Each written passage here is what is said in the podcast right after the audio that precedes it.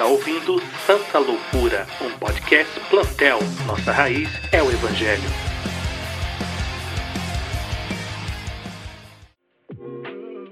Seja bem-vindo ao Santa Loucura, um podcast do plantel.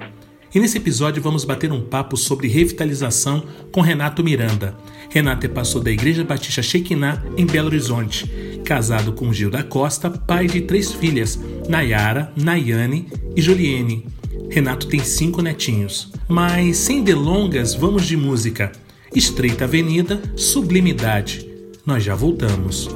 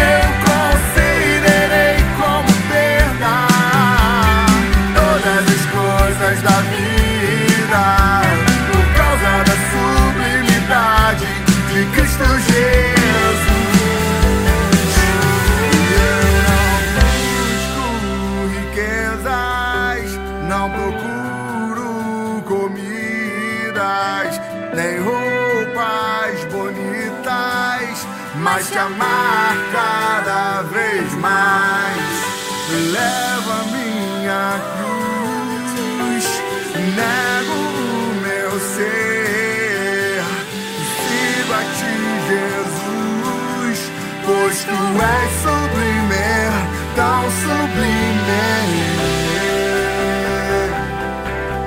tão sublime.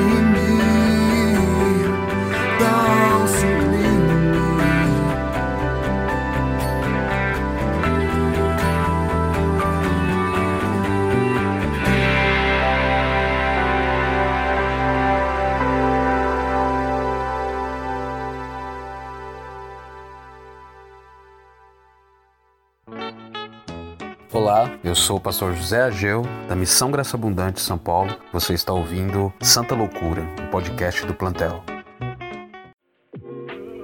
Voltamos e você ouviu Estreita Avenida Sublimidade. Nosso papo hoje é com Renato Miranda. Seja bem-vindo ao Santa Loucura, Renato. E vamos logo com a primeira pergunta. Renato, o termo revitalização de igreja é novo para muitos e considerado até na moda para outros, mas sabemos que é um problema desde os tempos dos profetas que tinham o trabalho árduo de restaurar Israel. Tendo como exemplo a palavra de Deus, o que um pastor que pretende revitalizar, ou seja, trazer vida nova à igreja, deve se focar? Bem, os, os sinais de uma igreja que precisa ser revitalizada, eu acredito que que é olhar, né? Olhar quando as coisas não estão certas. Eu me lembro que nós tínhamos 10 pessoas no louvor da igreja. E desses 10 que estavam no louvor da igreja, parecia que ali existia aquela, aquela certa disputa ali de um microfone é, querer ser mais alto que o do outro. É, eu percebia que eles iam é, cantavam no final de semana e durante a semana toda não apareciam na igreja, não existia aquela comunhão. Eles terminavam de fazer o louvor e assim saíam sem cumprimentar, sentavam e iam embora e não havia uma relação do pessoal do louvor com a igreja em si.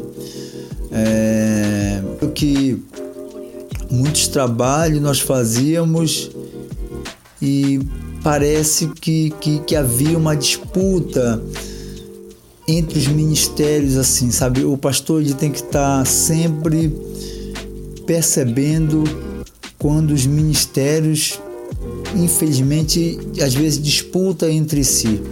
Estão fragmentados não há uma harmonia é, justamente eu sempre falo do capítulo 5 do livro de Neemias que ali cada um estava vendo uma causa, eles falavam, olha, é, tem uma. É, algumas pessoas ali não estão sendo atendidas, outros falavam que iam ajudar, é, outros diziam que não iam. Então ali havia uma fragmentação. No capítulo 5 de Neemias fala um pouco sobre isso. Então, como vai haver uma restauração se há essa fragmentação, né? se há essa dentro de uma própria igreja essa separação, é, um ministério querendo ser melhor que o outro. Então, o que, que eu pensei na época? Como revitalizar essa comunhão? Como, como fazer com que esses ministérios se entendam? E aí eu, eu chamei o líder de louvor na época, eu me lembro, e disse, olha, faz o almoço entre vocês. É, vocês devem se conhecer, vocês devem é, ter essa comunhão, vocês devem conhecer outros ministérios da igreja.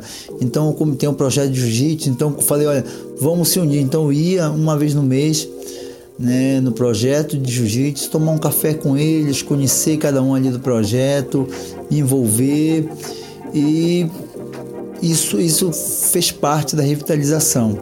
Nós começamos a, a unir os ministérios e fazer com que começamos a fazer almoço da comunhão. É, depois da escola bíblica, todo mundo ficava ali e a gente almoçava junto. A igreja tinha que voltar a ter essa harmonia, é, trazer a igualdade na igreja. Essa é algo fundamental para que a revitalização aconteça. E, e, trazer essa igualdade na igreja é muito difícil. Por quê? Porque eu vou dar um exemplo simples assim. Há passeios, né? Ah, a gente vai para o acampamento, né? Lá a gente vai trazer algum estudo e tudo. Olha, o valor é tanto.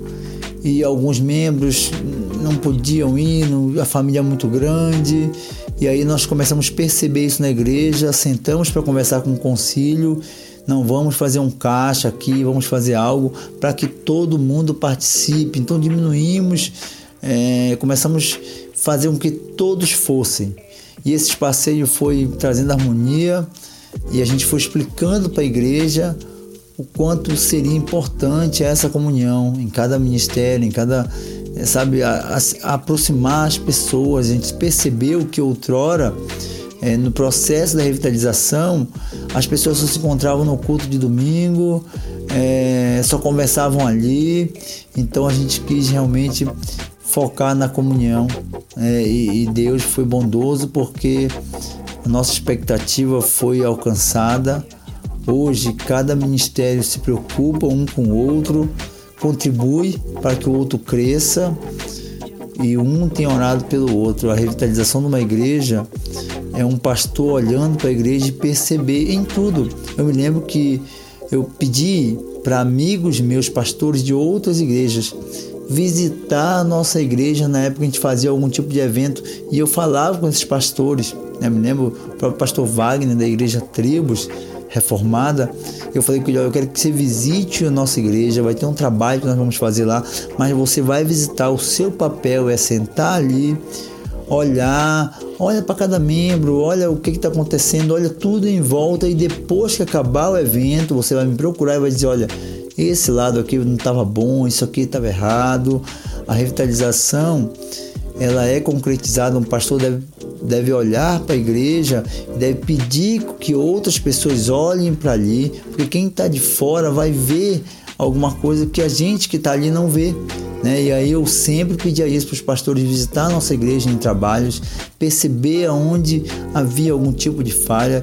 E eu sentava com esses pastores depois, a gente batia um papo e eles falavam: olha, isso está errado, isso não está bom. E a gente ouvir, né? há sabedoria em ouvir conselhos. Né? A gente tem que ser humilde. O pastor de uma igreja, para desejar que concretize uma revitalização, ele tem que ser humilde, né? Ele tem que saber que ele pode estar errado no seu contexto ali e só alguém de fora pode falar isso. E eu me lembro até na construção da igreja. Eu me lembro que eu chamei um amigo meu para olhar para nossa igreja do lado de fora e nós, tínhamos, nós estamos no processo de construir um outro templo e ele pegou e eu disse, olha, o projeto é assim, assim, seria um projeto até de uma igreja suntuosa. E ele falou, Renato, o teu contexto aqui, se você construir essa igreja da forma que está aqui na planta, é, pessoas vão passar e não vão querer vir porque parece que está muito suntuoso para o teu contexto. Eu ouvi aquilo com muito carinho, percebi que era um conselho sábio e eu chamei depois o concílio para conversar sobre isso e falei: olha, vamos mudar o modelo do templo. Então, a revitalização de uma igreja não passa só pelos corações das pessoas, dessa alegria de estar no culto, não, mas passa por toda uma obra externa também. Às vezes o nosso contexto precisa de algo é, menor, né? então deve haver essa preocupação, né? deve haver essa humildade. Um pastor que quer revitalizar uma igreja, ele deve buscar essa humildade, ele deve ouvir outros, porque eu acredito que é fundamental para que, que essa revitalização aconteça. Né? Hoje eu ouço com carinho, né? sempre chamo pastores amigos meus e, e peço conselhos e peço essa graça divina que é ouvir homens sábios, anciões ou até pastores jovens é, que têm algo para nos ajudar. Tá? Eu acredito que a revitalização passa por isso. Se um pastor não ouvir as pessoas, não tem como ele iniciar um trabalho de revitalização. E aí eu espero ter contribuído né, com essa primeira pergunta e foi muito interessante como o Léo colocou, né, que para alguns revitalizar é algo novo, para outros revitalizar já é algo né, que virou moda. É essa preocupação, foi bem colocada a pergunta, por quê? Porque algumas pessoas pensam que realmente isso é uma moda, mas revitalizar uma igreja não é moda, né? é algo bastante sério e bastante útil para o corpo da igreja. Né? O próprio coração de quem está dando início é, a esse trabalho tem que estar tá revitalizado, tem que estar tá vivo em Cristo, tem que estar tá alegre em fazer aquilo.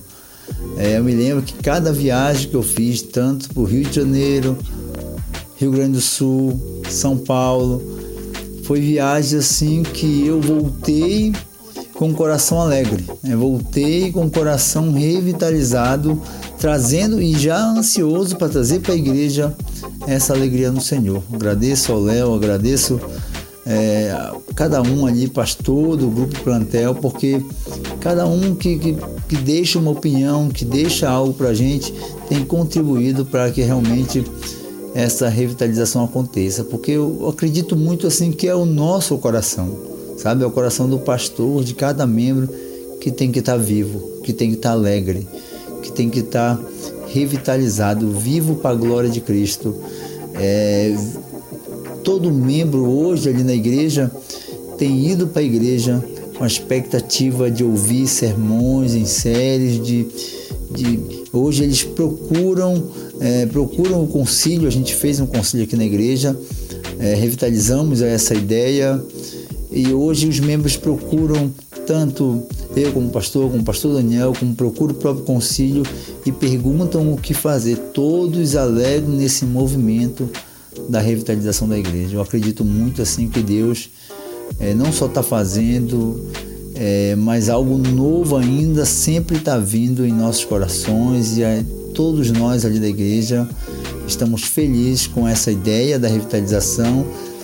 Passamos por momentos difíceis, né? Eu tinha, na verdade tinha que ser um outro podcast para falar assim, as, as grandes dificuldades que nós tivemos, as grandes perdas para que as coisas acontecessem. Hoje a igreja é saudável, mas foi um caminho mais ou menos de três anos. Mas eu acredito até que uma igreja ser revitalizada, eu acredito que em quatro anos é o tempo ideal é, uma igreja ser revitalizada e, e estar viva em Cristo. Nisso que o pastor tem que focar, olhar cada membro e dizer, olha, vamos viver para a glória de Cristo, vamos sempre vir com essa expectativa, com essa alegria no coração. É, o Salmo 84 diz, o salmista diz lá que, é, que a alma dele se desfalecia nos atos do Senhor. É, ele já vinha com o coração desejando estar ali no templo do Senhor. Então é isso que, que passa, uma revitalização passa por essa alegria, a expectativa do culto é, para que aconteça, assim, todos alegrem em Cristo e Deus tem dado graça para a gente, nos orientado, mas é um trabalho muito bom, o pastor tem que focar, tem que saber, ó, você vai ficar um período trabalhando para que as coisas aconteçam e, e a contribuição de cada membro foi fundamental, do próprio conselho que tem me ajudado, o próprio grupo plantel tem sido um instrumento fundamental. Assim, eu louvo a Deus pelo primeiro encontro que a gente vai ter dia 21, dia 28 em São Paulo, dia 21 aqui em BH. Deus tem sido gracioso. É, essa revitalização passa por essa conexão né, de pastores que desejam também uma igreja saudável. Quais são os sinais que uma igreja necessita de uma revitalização? É, bem, é, revitalizar uma igreja e, e, pelo menos o que nós passamos aqui como experiência, nós da Igreja Batista é, Shekinah, aqui na região metropolitana de Belo Horizonte, Ribeirão das Neves, uma cidade pequena, agradável e hum, chegou um momento que a gente viu que, que a igreja precisava disso, precisava revitalizar. Então, procurei o pastor presidente, na época eu era vice-presidente, ele me deu toda a liberdade para fazer o que a gente achava melhor na época. Daí eu viajei para o Rio de Janeiro, fui ouvir algumas séries de sermões com o Jay na Atos 29, aprender sobre revitalizar, plantar a igreja, revitalizar a igreja. E aqui a gente teve essa experiência, a gente queria revitalizar a igreja, a teologia da igreja, o povo a voltar às escrituras, animar o povo a fazer algo que Cristo se agradasse, porque eu me lembro que na época todos nós estávamos bastante focados em si mesmo, né? Parecia que cada um ali, cada ministério da igreja estava pensando em si e no seu sucesso pessoal era, era mais ou menos isso, né? Então a gente precisava dar uma vida nova para a igreja, os membros. A gente queria ver os membros alegres no Senhor, alegres de vir no culto de estudo. E estava aquela rotina, a gente percebeu que precisava da igreja ser revitalizada e começamos a mudar né, no culto de quarta-feira, focar nas escrituras, em estudo de séries. Né? Nós, como revitalização, a gente focou no nível de juízes, né? Porque vira e mexe, Deus mandava os seus profetas ali para restaurar Israel, para que Israel voltasse, né? A, adorar o Senhor, voltar-se ao Deus vivo, né? E aí Deus levantava cada profeta, eh, cada juiz, né? Diferente, cada um com um tipo de, de perfil.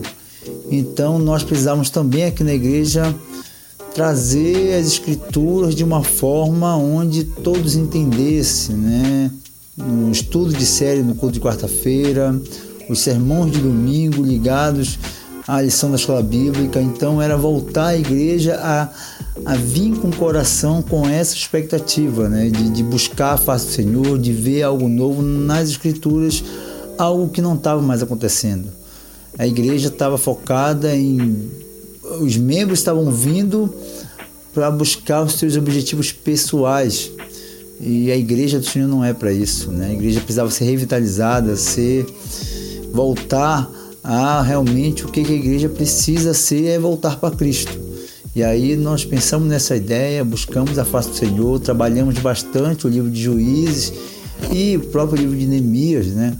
Eu me lembro que Neemias capítulo 5 fala que muitos ali, né, que estavam trabalhando para a restauração, né, uma espécie de revitalização dos muros de Israel, de Jerusalém, precisavam é, que muitos ali estavam inconformados, né?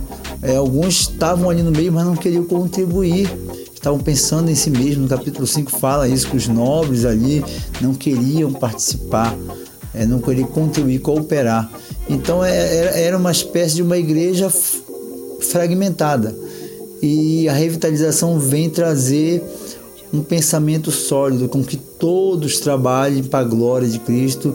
Aí sim, a igreja começa esse processo de revitalização. Então foi lindo o que aconteceu aqui, desde 2016 até agora, 2019, nós estamos trabalhando hoje, nós podemos dizer que a igreja passou por um período de revitalização e nós focamos em todos, todos, cada ministério focar em Cristo, eles juntos, porque me parece que a igreja ela perde o foco quando cada ministério está fragmentado, não há uma harmonia na igreja. Então, uma igreja precisa ser revitalizada quando não há harmonia entre os ministérios, entre os nobres, os mais simples, os sacerdotes da igreja, é o membro.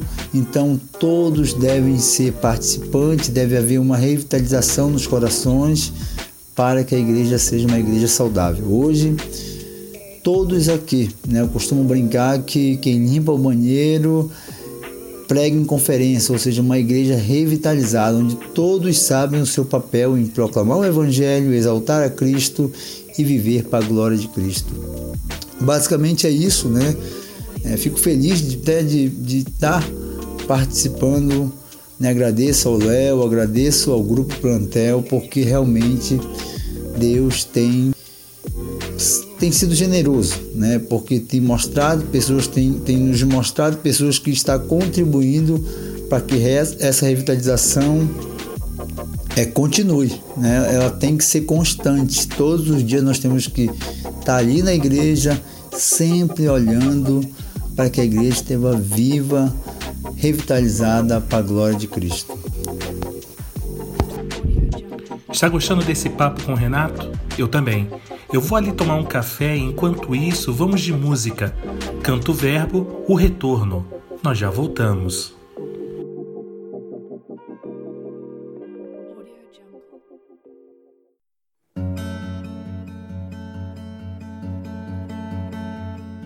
Nos restos que comi, lembrei-me de onde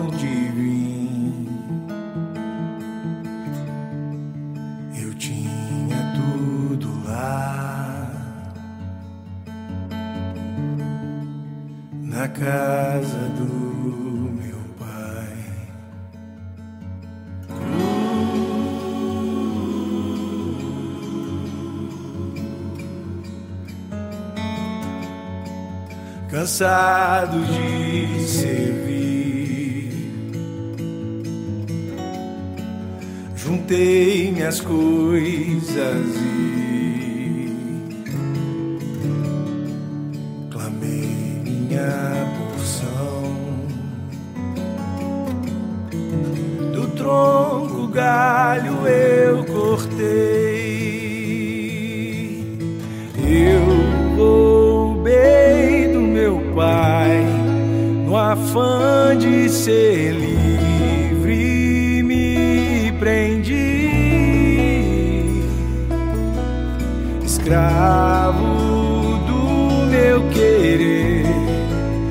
buscando prazer. Com porcos eu comi.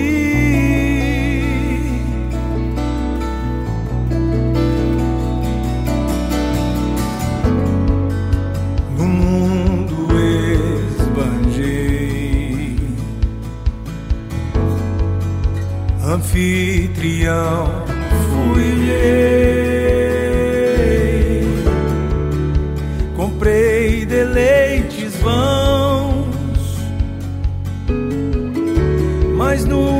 Brasil.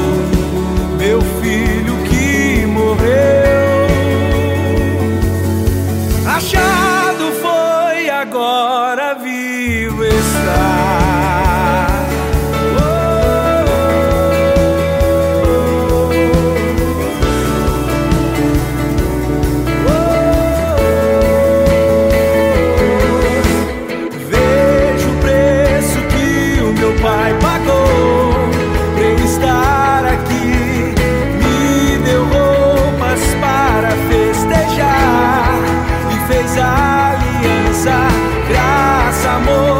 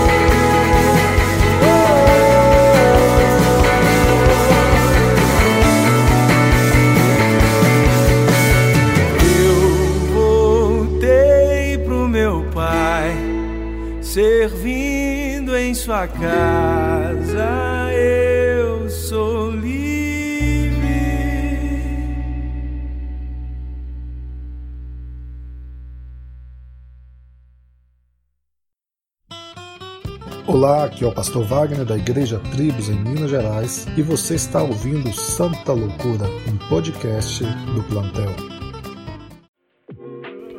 Estamos de volta e vocês ouviram Canto Verbo, o Retorno. O nosso papo de hoje está sendo com o pastor Renato Miranda.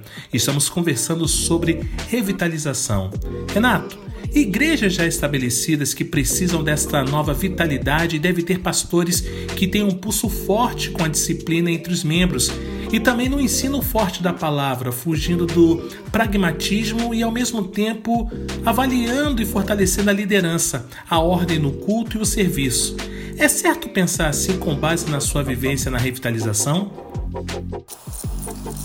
Interessante, interessante a, a sua pergunta terceira, Léo. É, assim, eu vou pegar o que eu achei interessante: disciplina, pulso forte e fugir do pragmatismo. Bem, primeiro assim, o, o pragmatismo ele todas as igrejas têm. Nós não podemos fugir disso. É, mas existe o pragmatismo é, saudável. É, quando a gente traz no culto de quarta-feira sermões em série, é, as igrejas têm isso é, e não deixa de ser um pragmatismo. Mas o que é interessante é que é um pragmatismo saudável. É, expor as escrituras em sermões em série em que a igreja participe. Eu me lembro que eu, eu quando eu comecei a fazer isso aqui, eu preparei o concílio. Né? Eu, eu chamei o concílio e falei, olha, nós vamos né, revezar os sermões. A gente trabalha o seguinte, a gente passa um comentário, vamos lá, vamos supor que a gente trabalhou o livro de Juízes. Né? Nós trabalhamos um livreto do Timothy Keller, é, do livro de Juízes. Eu passo para cada, para cada, para cada obreiro é, esse, esse comentário do Timothy Keller com as escrituras, com a Bíblia que eles acharem interessante, eles vão ler, estudar, passar esse sermão para a igreja, mas com a liberdade do Espírito. E nós vamos conversar sobre aquele, sobre aquele, aquele sermão. A gente vai, vai ser um sermão agradável. O Espírito Santo vai é, trabalhar é, é, cada obreiro é diferente e cada um vai trazer é, um sermão no livro onde todos, eu vou, vou, colocar aqui, entre os cinco obreiros que ali faz parte do conselho que vão trazer sermões em série no culto de quarta-feira, só que cada obreiro com a sua personalidade. Né? Mesmo trazendo e trabalhando mesmo comentário, mas cada obreiro com a sua alegria, com a sua dedicação, é, com a sua diferença de expor as escrituras ali. Então, isso é um pragmatismo que deu certo, que é saudável. É, os sermões em série alegrou muito a igreja, é, tanto nós trabalhando no livro de Juízes, justamente porque é, a gente acredita ali né, que quando Deus manda cada juiz com um perfil diferente fazer com que Israel volte para Deus, volte para a palavra do Senhor, volte aos mandamentos do Senhor, mesmo Israel, é, mesmo cada juiz ali é, caindo de, de, alguma forma, né? mas ali é, a gente vê uma revitalização. E cada juiz do seu jeito no livro de juízes faz com que Israel volte para Deus, é, cada um com a sua personalidade.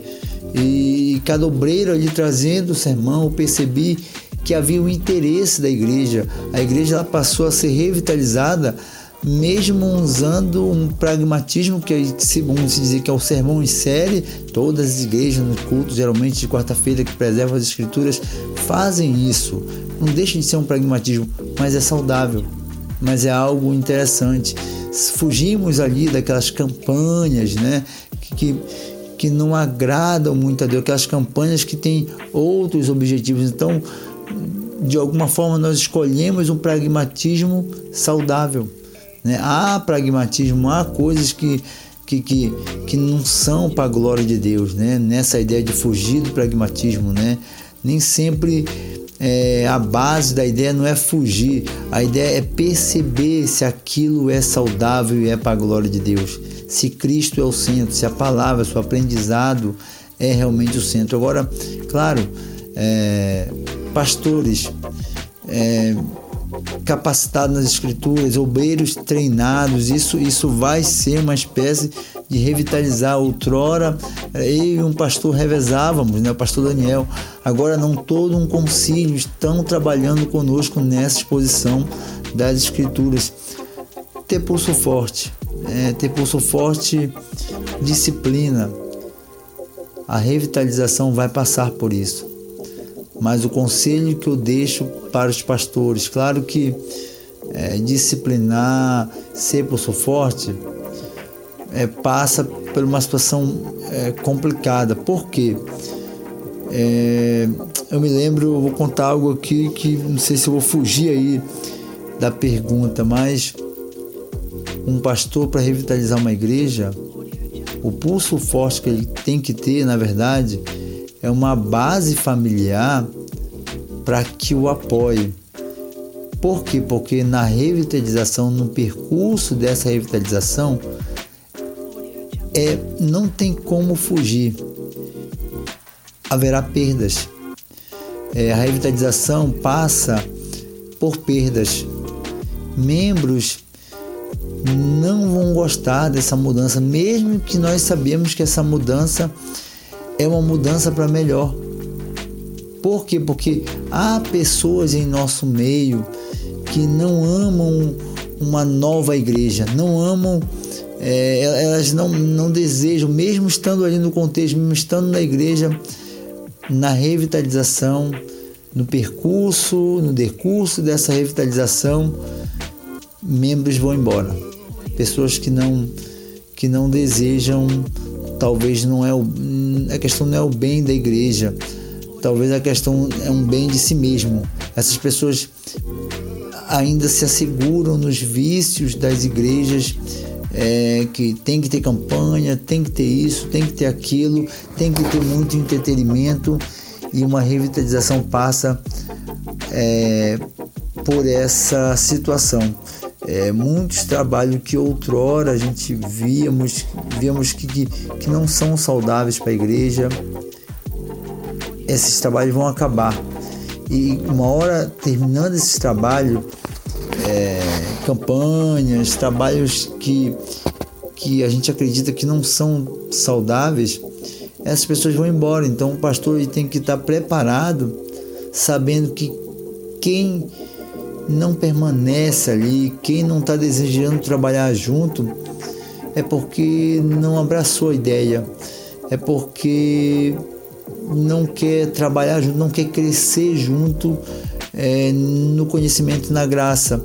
As pessoas simplesmente querem é, que, que continuasse é, a igreja de uma forma é, da forma como todas as igrejas estão hoje, né, oferecendo mimos e oferecendo entretenimento em vez de buscar um culto que seja saudável e agradável para a glória de Cristo. Então, é, o pastor ele tem que estar preparado para esse, esse abandono de alguns. A nossa igreja, quando começamos a revitalização, quando isso foi se tornando notório, a igreja tinha aproximadamente, é, chegou a ter 80 membros, caiu para 50. É, e é natural que as pessoas venham até procurar o pastor. Ele se sente pressionado com isso, mas ele tem que ter a convicção que a igreja necessitava de passar por aquilo. E glória a Deus por isso, porque foi um conflito interior, é um momento tenso, mas que o meu coração também precisava ser revitalizado.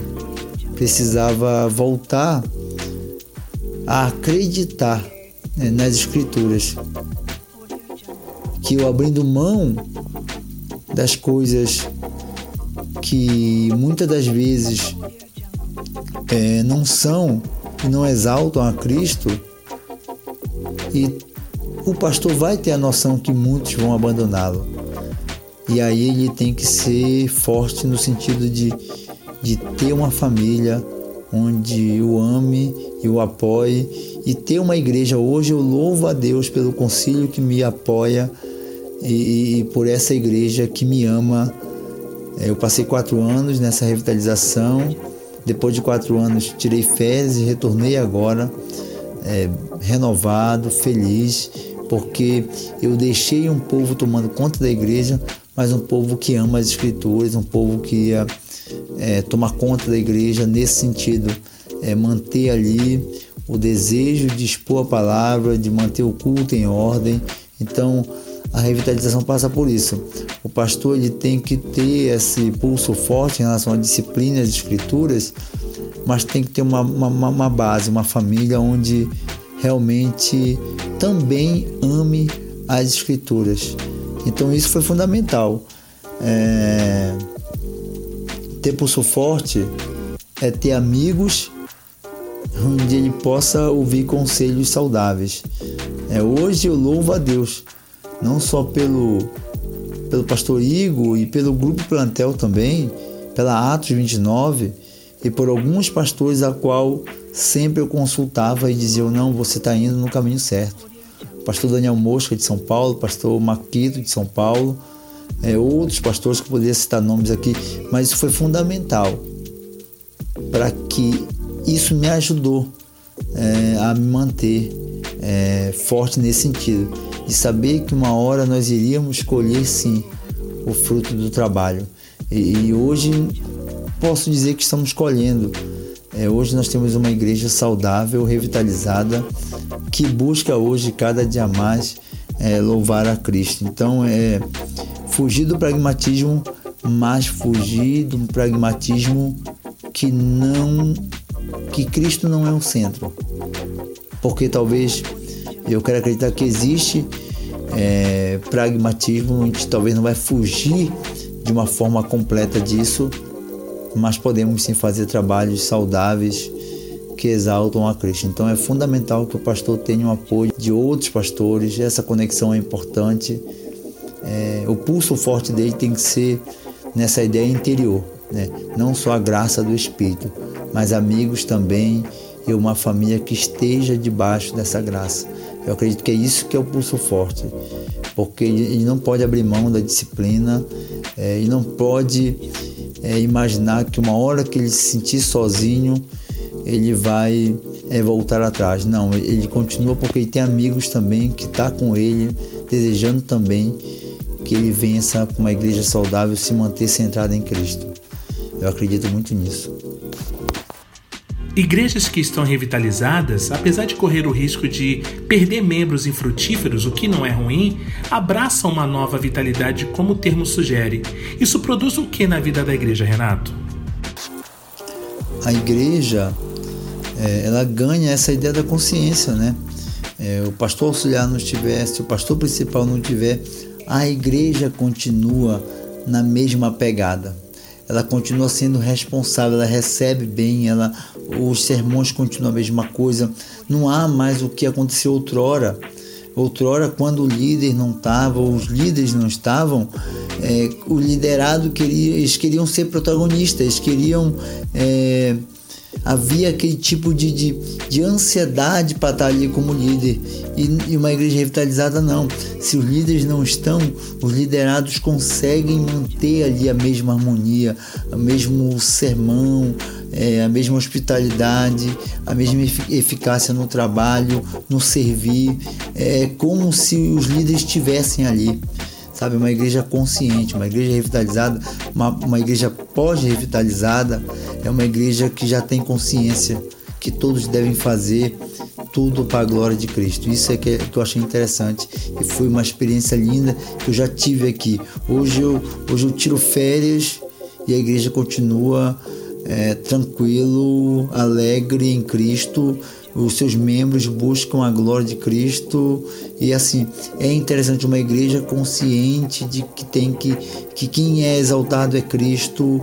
E, e todos continuam com aquela alegria de buscar sempre a face de Cristo e fazer o melhor. É isso que, que uma igreja é, pós revitalização é, se mantém. É lindo isso é lindo. Renato, foi maravilhoso esse bate-papo com você. Acredite, aprendi muito. E eu tenho certeza que todos os ouvintes desse podcast do Santa Loucura também vão ser impactados por tudo aquilo que você compartilhou conosco. Eu quero aí deixar um espaço para você deixar suas considerações. Gratidão. Gratidão a Deus, gratidão.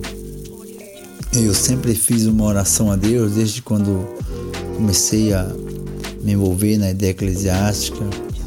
Eu sempre orei a Deus assim, Deus, eu tenho dificuldade intelectual, então, já que eu tenho essas dificuldades, levanta homens que possam me ajudar, me orientar. E tem muitos nomes que eu poderia falar aqui, mas daria muito tempo. Né? Eu agradeço cada pastor que me orienta, cada teólogo, psicólogo, cada irmão aí que me dá conselhos e me, me orientam nessa caminhada cristã. Louvo a Deus pela vida de vocês. Em especial o Bispo Wagner, que da Igreja Reformada Tribos, que me apresentou o grupo plantel, onde eu tenho realmente me alimentado ali. Ao pessoal da Atos 29, a gente tem como líder o pastor Igor, em especial minha esposa. A Deus glória, honra e louvor.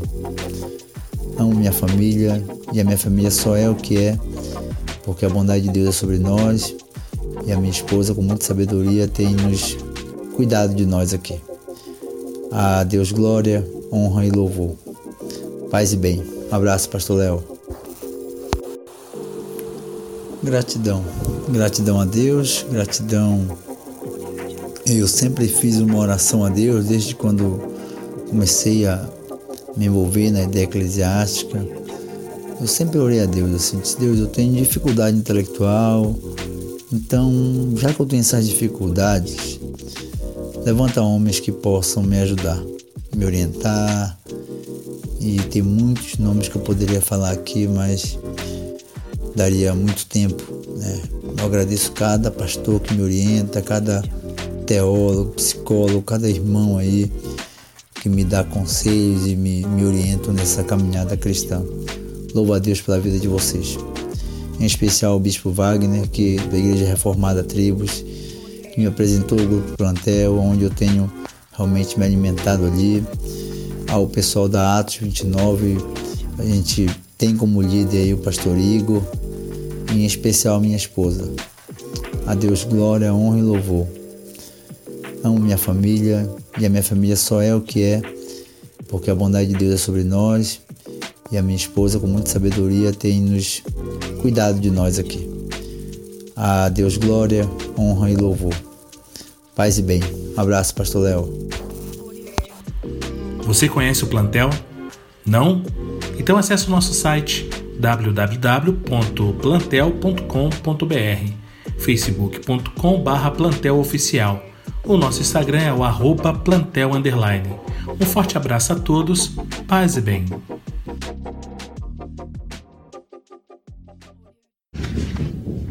I'll be back. I'll be back. I'll be right back. I'll be back. I'll be back.